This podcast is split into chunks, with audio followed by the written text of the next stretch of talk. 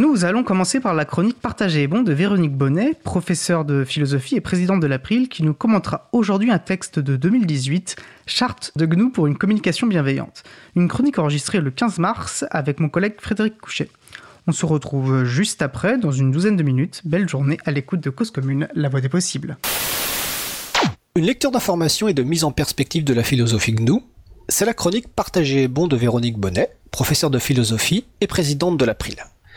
Le thème de ta chronique aujourd'hui, c'est Charte de GNU pour une communication bienveillante. Oui, et je dirais, Fred, que ceci nous concerne très directement, parce que comme le cœur de métier de l'April est la promotion et la défense du logiciel libre, il nous faut, bien sûr, pour sensibiliser, nous adresser à l'ensemble des utilisateurs de logiciels, quelles que soient leurs particularités, quelles que soient leurs valeurs, soit tiennent, il est important de faciliter l'échange.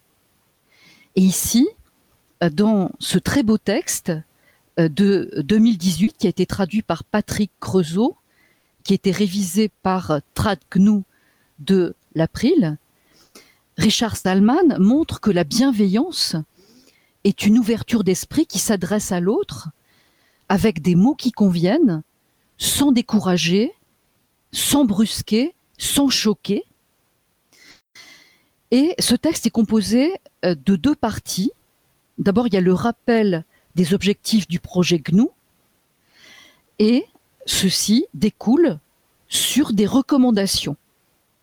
Et ensuite, il y a une très brève conclusion qui elle-même est bienveillante et optimiste.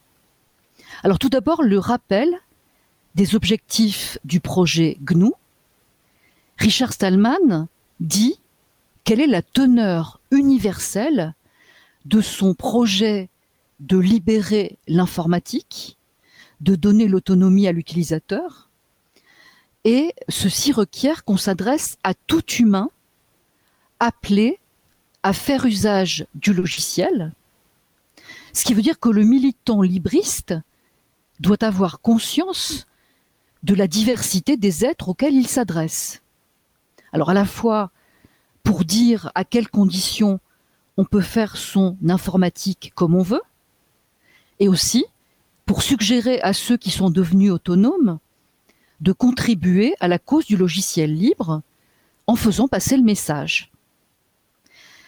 Et donc il faut, puisque la variété des existences est grande, s'adresser aux uns et aux autres et là je cite ce qu'écrit Richard Stallman, quelle que soit leur identité de genre, leur race, leur groupe ethnique, leur apparence physique, leur religion, leur parcours culturel ou autres caractéristiques démographiques, et quelles que soient leurs opinions politiques.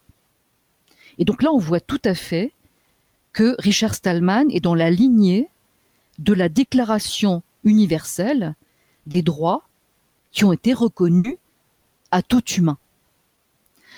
Et en effet, il existe toujours un risque euh, quand on sensibilise, euh, un risque de forme de communication qui serait dissuasive, euh, peut-être rebutante, parce que si on ne fait pas attention, le langage qui s'adresse aux utilisateurs peut être perçu comme intrusif, éventuellement hostile. Euh, c'est ce que note Richard Stallman. Alors j'en viens à l'ensemble de recommandations. Tout d'abord, il y a une règle d'or, c'est la base, qui est euh, qu'il faut supposer que la personne à laquelle on s'adresse est de bonne foi. Et donc il faut prendre en considération ce qu'elle dit, il faut toujours rester dans le respect et dans l'accueil. Et surtout, si on doit argumenter, si on doit répondre à ce que dit quelqu'un, il faut toujours le faire en se référant à ses arguments sans du tout s'en prendre à sa personne. Ça, c'est la règle d'or.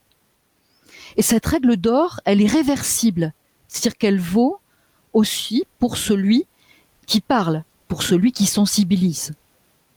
Parce qu'en effet, si la personne à laquelle vous vous adressez argumente contre ce que vous dites, il faut bien avoir en tête qu'elle ne s'en prend pas du tout à vous-même, même si le ressenti est douloureux, et donc il faut absolument éviter de répliquer du tac au tac, il faut éviter l'escalade verbale, qui serait contre-productive, euh, qui utiliserait de l'énergie euh, pour un résultat désastreux. Et donc à supposer euh, que les personnes auxquelles vous vous adressez utilisent des logiciels non libres, alors il ne faut surtout pas dramatiser, il faut relativiser pour commencer en ayant un contexte favorable pour toutes les suggestions que l'on va faire ensuite. Et donc, ce sur quoi insiste Richard Stallman, c'est que la persuasion est fructueuse, alors que le harcèlement, bon, dire euh, un certain nombre de fois à une même personne que vraiment elle se fait avoir si elle n'utilise pas du logiciel libre, le harcèlement, lui, est contre-productif. Et là, il y a tout un paragraphe où Richard Stallman, en stratège, il aime beaucoup les jeux, demande à ce qu'on regarde ce qui est essentiel et ce qui l'est moins. Et là, il se réfère à un jeu en particulier qui est le jeu de Go. Si le joueur qui est en face fait un mouvement, fait une action dans le jeu, sans que ce mouvement soit décisif, alors il est peut-être intéressant de ne pas répondre directement à ce mouvement qui a été choisi. Il est peut-être préférable d'avancer sur un point qui est plus fondamental. Alors que va-t-il se passer à la fin de ce texte?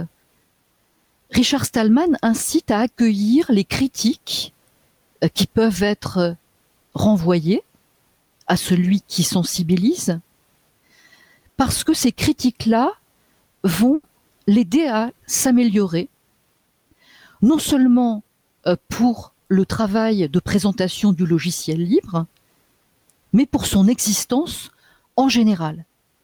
Euh, si on sait accueillir une critique, euh, si on sait voir de quoi elle est faite, il peut y avoir pour soi-même un bénéfice réel. La fin du texte rappelle quels sont néanmoins les points fondamentaux non négociables de la philosophie GNU, euh, ceux sur lesquels il ne faut absolument pas transiger. Le premier, les utilisateurs doivent avoir le contrôle de leur informatique. Le second qui en découle, ce qui revient à dire que le projet GNU soutient les droits humains fondamentaux. La conclusion de Richard Stallman est très confiante concernant l'usage de la bienveillance. Et donc, Fred, pour cette raison, je propose de terminer cette chronique par un sourire. Bah écoute, euh, merci Véronique. Comme nous sommes à distance, nous sourions tous les deux, mais nous ne nous voyons pas. Euh, ce, texte, euh, alors je, le connaissais parce qu'il est relativement récent et effectivement il y a eu pas mal d'échanges autour. Et quand tu m'as dit que tu avais traité cette thématique, ça m'a fait penser à un, un, courriel de Richard, mais il y a, plusieurs années euh, que j'ai retrouvé donc 2014 dans lequel il disait euh, c'était dans un fil de discussion en anglais euh, qui concernait en fait notamment les, les, questions de genre. Et il disait alors je lis donc je traduis notre préoccupation est de donner la liberté informatique à tout le monde.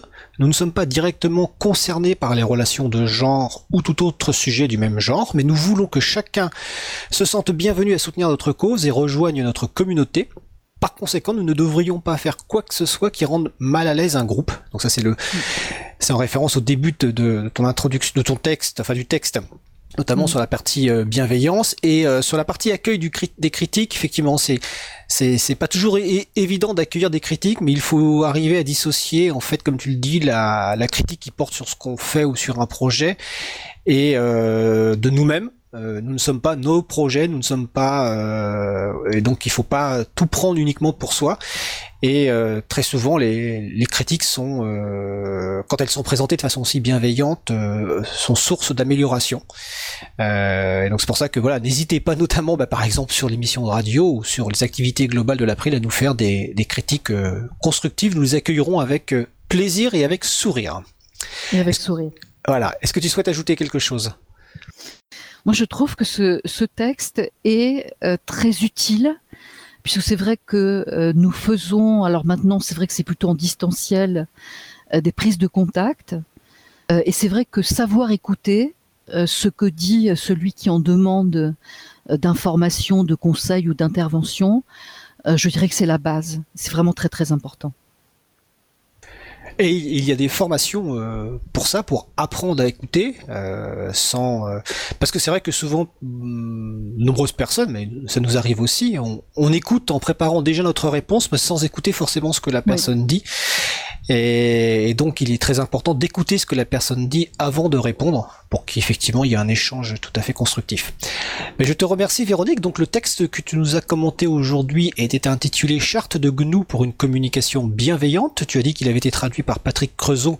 Mais nous saluons Patrick qui est un bénévole à l'April et qui euh, s'occupe de la régie de la radio euh, ponctuellement, enfin une fois par mois. Donc vous retrouverez la version française et la version originale sur le site de GNU, hein, gnu.org, donc GN et si vous voulez aider à traduire les textes de la philosophie GNU en français, ben, vous pouvez rejoindre le groupe Trad GNU, euh, les bénévoles. Vous allez sur april.org, vous allez dans les, nos groupes de travail et vous trouverez les informations pour rejoindre ce groupe. Donc c'était la, la chronique partagée et bon de Véronique Bonnet, professeure de philosophie et présidente de l'April. Véronique, je te souhaite une belle fin de journée. Très belle fin de journée à toi, Fred. Merci. Oui, bonjour. comme Fred vient de le dire, vous venez d'écouter euh, la chronique partagée et bon de Véronique Bonnet euh, sur le, texte de la charte de GNU pour une communication bienveillante. Un texte dont vous retrouverez, euh, comme d'habitude, la référence sur la page consacrée à l'émission sur april.org et causecommune.fm. Une chronique enregistrée donc le 15 mars avec mon collègue Frédéric Couchet. Et puisqu'il était question d'écoute, de retour, de remarques, etc., que nous accueillons toujours avec grand plaisir à Libre à vous, je vous informe que juste après l'émission, nous vous proposons, enfin vous pourrez retrouver Fred pour une session d'échange en visioconférence. Euh, voilà, si vous avez justement envie de poser des questions, faire des remarques, euh, retrouvez-nous donc à 17h sur le site visio.libravou.org et là on pourra consacrer justement un temps euh, tranquille d'échange d'échange avant de, de, retrouver voilà, continuer notre soirée. et puisqu'il est également question de retour, nous la semaine prochaine, enfin l'émission du mardi 30 mars sera une émission très particulière puisque ce sera la, centième et ben voilà, l'occasion aussi ben, d'échanger avec vous. Donc n'hésitez pas à nouveau voilà, à nous faire des témoignages d'amour, mais si vous avez des remarques, des idées, des projets, euh, des questions surtout à nous poser, n'hésitez vraiment pas, c'est le moment, euh, c'est le moment de le faire. Voilà, vous retrouvez des moyens de nous contacter sur euh, la page april.org. et puis je vais aussi en profiter enfin pour féliciter Véronique Bonnet, bah, qui a été réélue justement présidente de l'April ce week-end lors de l'Assemblée générale de l'April qui s'est tenue le samedi 20 mars.